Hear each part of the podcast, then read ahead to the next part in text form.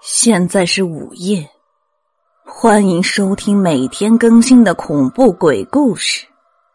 你好，我是你们的声音主播阡陌嫣然。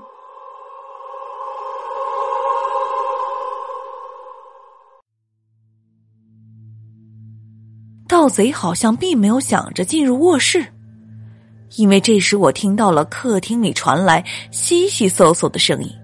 紧接着是沙发挪动和桌椅搬动的声音，他好像是要寻找什么东西。我示意女友不要害怕，一切有我呢。过了很长一段时间，屋外的动静静了下来。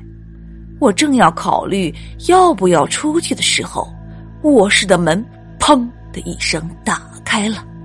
那一瞬间，我看到了世界上最恐怖的一幕。闯进门来的不是盗贼，他竟然是，竟然是死去没多久的租友。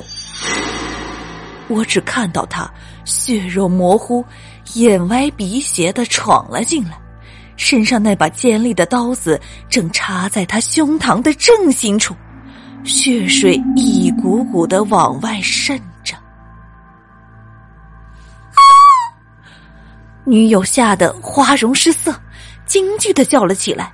那一刻，我脑子也短路了。这一切究竟是怎么回事？难道世界上真的有借尸还魂一说？还没等我从惊悸中醒悟过来，苏友睁着一双浑浊的眼，看着女友，悠悠的问：“你是谁呀？怎么在我的屋子里？”女友吓得说不出话来，只一个劲儿的嘴唇打颤。因为当时我在门后，苏友并没有看到我，但女友的眼神却出卖了我。他转过头来，看到躲在门后的我，愣了几秒钟后，他一如往常一样平淡的口吻说：“啊，红子，你还好吗？我。”我我该怎么回答？我到底应该怎么回答？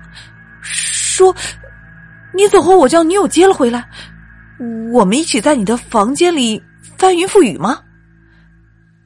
脑中飞速的闪过了几个念头，想了一会儿，我才哆哆嗦嗦的说：“呃，呃，呃，还还好，你你你。”苏友看着我失魂落魄、惊慌不安的样子，摆了摆手：“唉，算了，看得出来你过得不错。今天是我头七，我回来拿个东西就走。”是什么东西？看着租友并无害人之心，我惊惧的心才稍微和缓了一点。哦，一撮头发。头发，嗯，杀死我的那个人的头发，我死前在和他厮打的过程中抓下来的，被我塞进了沙发缝里。我本以为警察会找到，然后通过 DNA 检测出那个人的身份，可是啊，让我失望的是，他们只是一群草包。那，你找到了吗？我满怀歉疚的问：“嗯，找到了。”租友从染满了血迹的衣兜里掏出了一把土黄色的头发。租友又看了我和女友一眼，怅然叹息了一声，失神的朝门外走去。我目送着他消失在夜色中，嘴角浮现出了一丝诡笑，将手中的头发。抓得更紧了一些，